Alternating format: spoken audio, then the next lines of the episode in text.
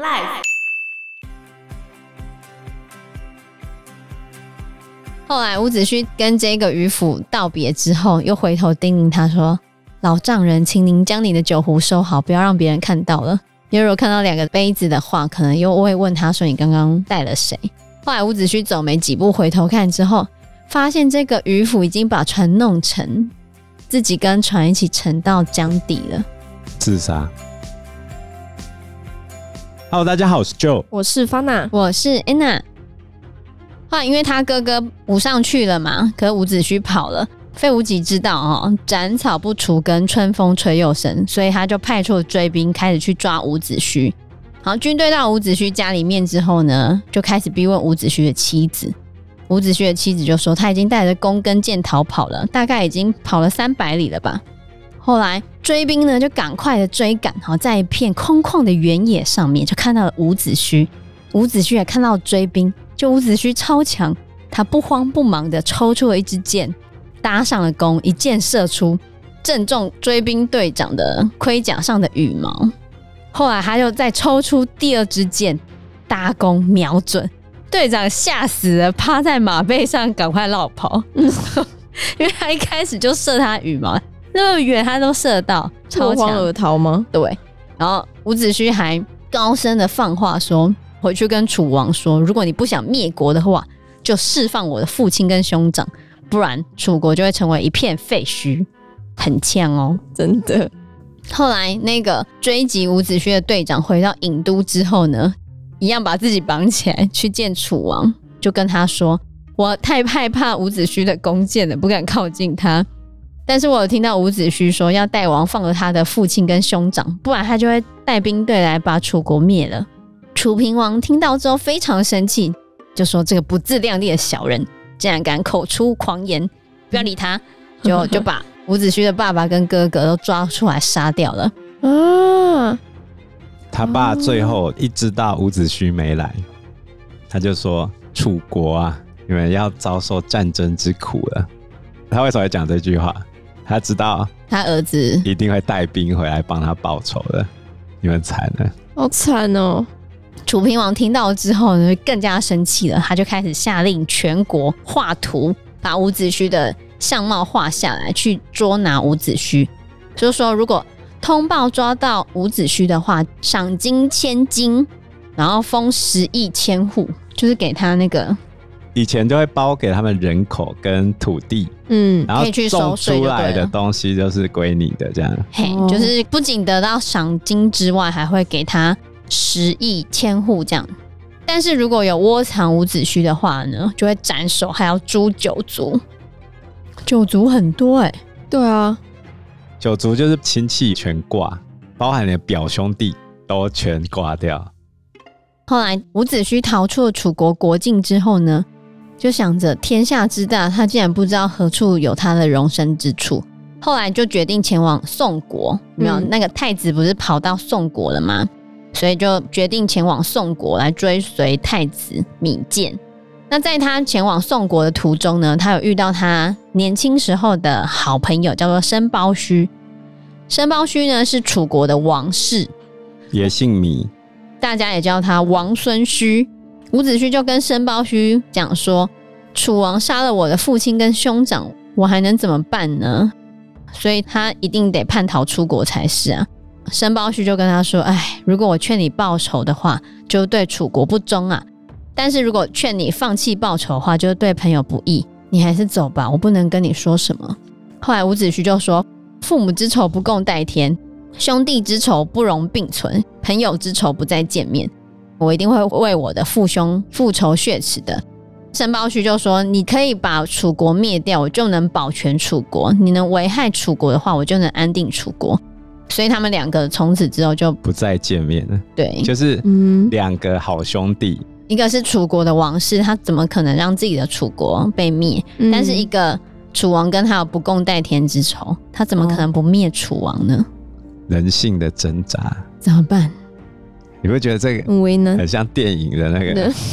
对啊，情节真的很厉害。对啊，伍子胥后来就落跑出去了，他就来到了宋国，见到了太子米健。两个人就抱头痛哭啊，一起在骂费无极。这两个流亡在宋国的人就在策划着要怎么返回去楚国。当然，他们想的都是我斗不过你啊，但是你活不过我，因为楚平王毕竟年纪比较大嘛，他总有一天会死啊。嗯，他们就想说，等到楚平王驾崩之后呢，再借助外国的力量回国登基。这是春秋时代很普遍的模式，像春秋五霸的齐桓公跟晋文公，其实都是遵循这样的模式成为君主的。而且宋国呢，他曾经有多次协助流亡的王储回国的记录。可是那个时候的宋国却不是很好，呃，因为那时候的宋国正陷入内战，里面也有点混乱。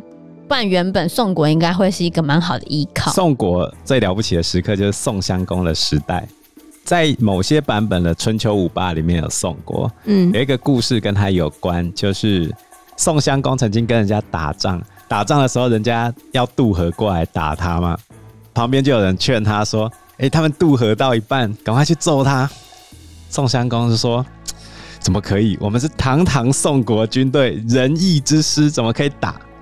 那就等着人家渡河在一起打哦。对对对，而且他还等他排好队再打，然后他就被打爆了。哦，隔年就重伤死掉了。哈，有一句成语跟他有关，叫做“妇人之仁”，太傻眼了吧？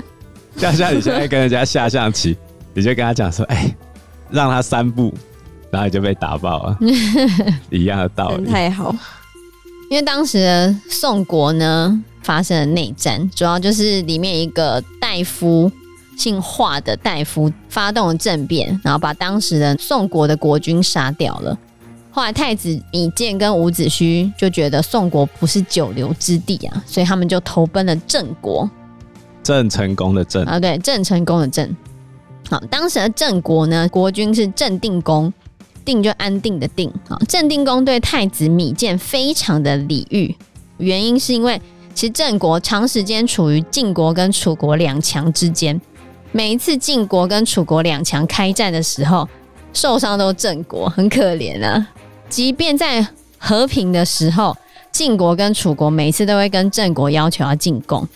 关于郑国有一篇文章，你们国文应该念过，叫做《竹之舞退秦师》。嗯，念八百遍。其实郑国是很高的爵位哦，因为当时候最好的地就是在关中地区，就是一开始讲的洛邑啊，跟原本的首都叫做镐京之间这一块地是最好的，差不多就在河南这一带。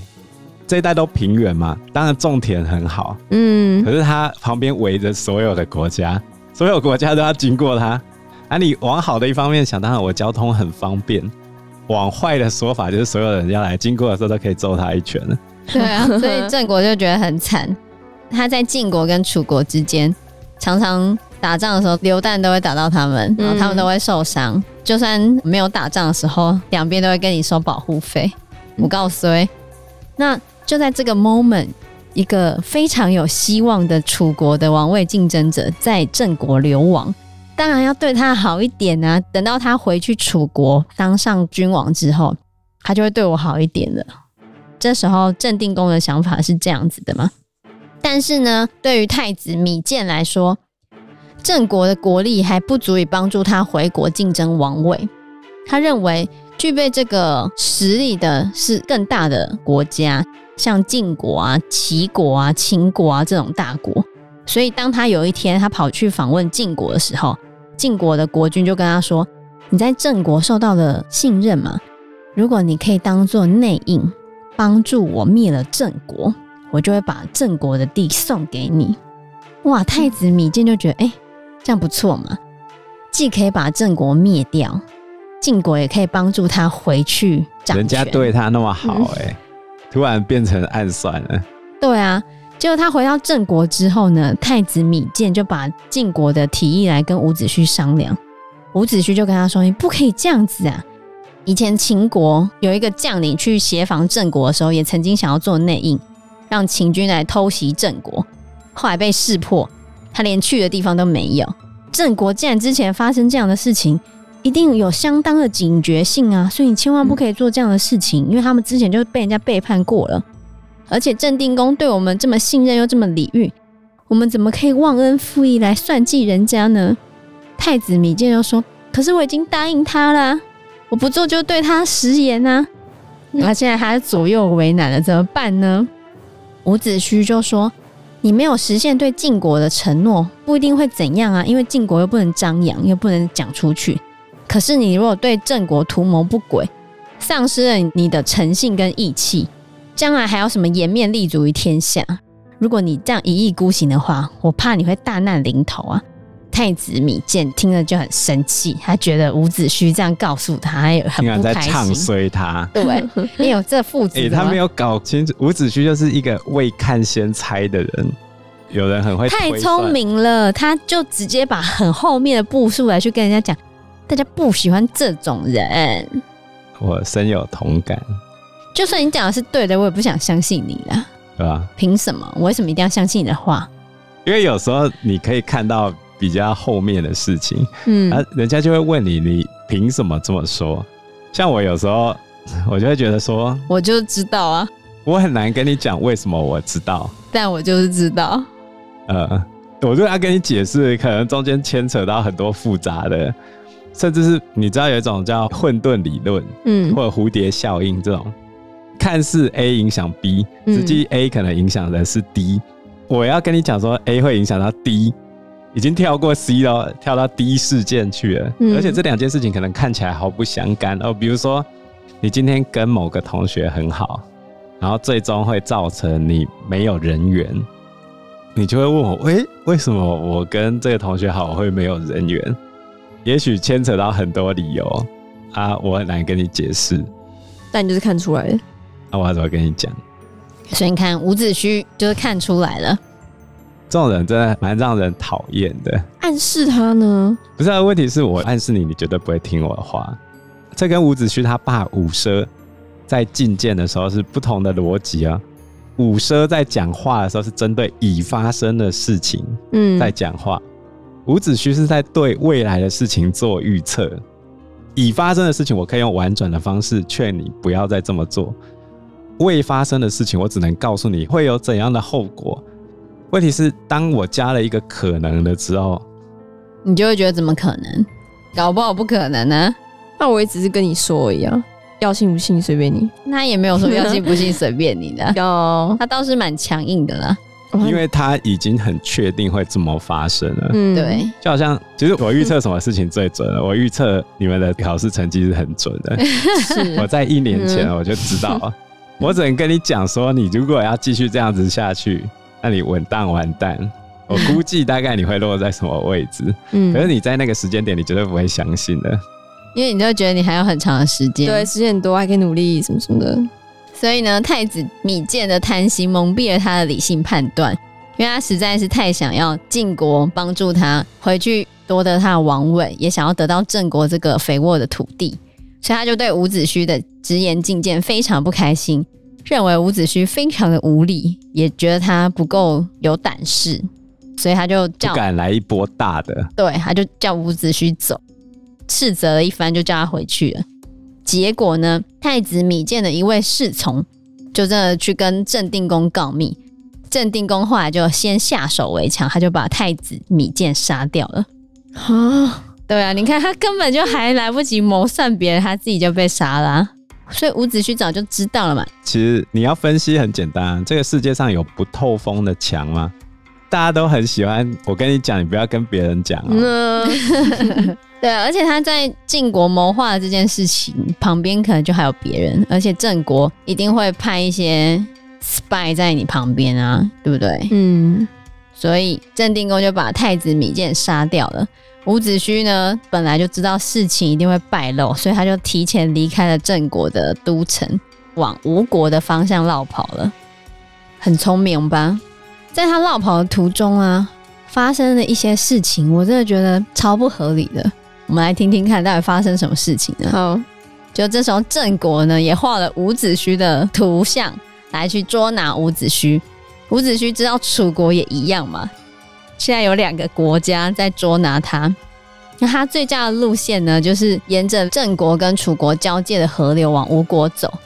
然后他到了河流旁边，发现江水比他想象中的要辽阔多了，这时候他看到江中有一条渔舟逆流而上，他就跟船上打渔人呼唤说：“渔夫啊，类似现在的大叔啊，请渡我过江吧。”他这样喊了两声，这一位打渔人听到了，原本打算要带他过江的，这时候又看到岸上好像有人正在窥探着他们。渔夫唱歌告诉伍子胥说，他会在芦苇岸边跟伍子胥会合。伍子胥听出了歌中的含义之后呢，他就往上游走，然后等到接近黄昏的时候呢，这个渔船就开到芦苇丛附近，然后渔夫就唱歌告诉伍子胥说：“现在黄昏啦，月亮都升上来了，你要不要渡江啊？”就是唱歌这样子来告诉伍子胥。后来伍子胥就出现了，这个渔夫就送他到了对岸的渡口。到了对岸之后呢，渔夫看到伍子胥看起来肚子很饿的样子，就跟他说：“你在这边等我，去帮你张罗食物吧。”伍子胥就说：“你带我渡河已经很好了，我不敢再要求食物啊。”然后渔夫就说：“麒麟也得吃饱才可以日行千里啊，凤凰也得要吃饱才能飞腾四海。”说完话之后呢，他就把船停靠在岸边，回家去拿食物了。渔夫走了之后，伍子胥就越来越不安。他一直很担心，说这个渔夫会不会去告官来抓我啊？所以就离开了船只，好跑到芦苇丛深处去躲起来。一会儿之后，渔夫回来了，哈，带来了一些饭啊、鱼羹，还有一壶酒。就他发现伍子胥没有在船上，他就知道怎么一回事啊，所以他就唱歌说：“那位躲在芦苇中的人呐，你不就是刚才落难的壮士吗？”唱了两次之后呢，伍子胥才从芦苇丛中出来。渔夫就跟他说：“回去拿食物来给你，你还在怀疑我吗？”伍子胥心里觉得很惭愧，但他不敢讲，他就说：“我的性命是上天给的，今天这条命就交在你的手中了，我怎么会怀疑你呢？”吃完饭之后，伍子胥就把他身上的宝剑解了下来，送给这位渔夫，就跟他说：“这是我爸爸给我的佩剑，上面镶着北斗七星，价值百金。”就让这把剑来答谢你吧。如果是你，你会收下吗？不会吧？为什么不会？你救了一个壮士，你明知道他是逃犯，可是你觉得他家很可怜，或者是你欣赏他之前的所作所为，你救了他，然后这时候他拿了一个很好的东西，跟你讲说这个值好几百万，请你笑纳。可是这样就会显得好像我救他就是为了钱，对。那你不为钱是为什么？就单纯救他。后面呢，于府就跟伍子胥说：“我听说楚王下令，谁抓到伍子胥的话，就会奖赏他五万担的米，还会封爵位。这些我都不要，怎么会贪图你的百金之剑呢？”然后就坚决不收他的剑，然后还叫伍子胥赶快走吧。伍子胥就问渔夫的名字。渔夫就说：“今天风声这么紧，你又是通缉犯，然后我又是送你渡河的这个贼人，两个罪犯情义相投，我们只要有默契就好了，不需要言语来说明。你是罪犯，我也是罪犯，对啊，因为我带你渡河了嘛。那你是芦苇中的人，我是一个老渔夫，我们知道是这样子就好了，其他的就不必再多问了。”以后你如果有钱起来，你不要忘记我就好了。富贵莫相忘啊！后来伍子胥跟这个渔夫道别之后，又回头叮咛他说：“老丈人，请您将你的酒壶收好，不要让别人看到了。因为如果看到两个杯子的话，可能又会问他说你刚刚带了谁。”后来伍子胥走没几步，回头看之后，发现这个渔夫已经把船弄沉，自己跟船一起沉到江底了，自杀。我觉得超不可思议的耶！啊，我那时候跟 Joey 在讨论，我觉得超不可思议，为什么他为了救一个人，然后自己还要自杀？对啊，这个老渔夫啊，其实代表是一种正义的行为。那今天他做了一个义举，嗯，以我们现在来说，他已经做了他超义务行为。我再回到前面讲的嘛，他做了一个超义务行为。那理论上，我们觉得他接着就不必做什么，可是。老渔夫认为伍子胥还是担心我有可能会出卖他，他并没有百分之百信任我，而且老渔夫很明确的知道他自己背叛了自己的祖国，送走了贼人，那为什么他送走了贼人？是因为我欣赏伍子胥嘛？我为了我心目中的正义而去救了这个人。那他怀疑我，这时候怎么办？最终极的方式，只有一种人不会讲话，就是死人。我觉得很扯。所以他利用自己的死，告诉你我没有其他的想法，我就是为了要救你。因为他没有其他的方式可以再取信伍子胥了。所以你可以看到伍子胥的个性其实是蛮多疑的。他是一个聪明人，渔夫其实也要跟他讲，我不是你这种聪明人。我唯一能够取信于你的方式，就是死。因为时间关系，我们这一集节目就到这边喽。有任何的建议，都可以在留言区告诉我们，或者是直接在 Facebook 或者是 IG 留言我们，我们都会回应你哦。喜欢我们节目的话，欢迎按赞、订阅、加分享。如果喜欢我们今天的内容的话，也欢迎赞助我们一杯咖啡的钱，让我们可以走得更长更久。谢谢大家，谢谢大家，拜拜，拜拜，拜拜。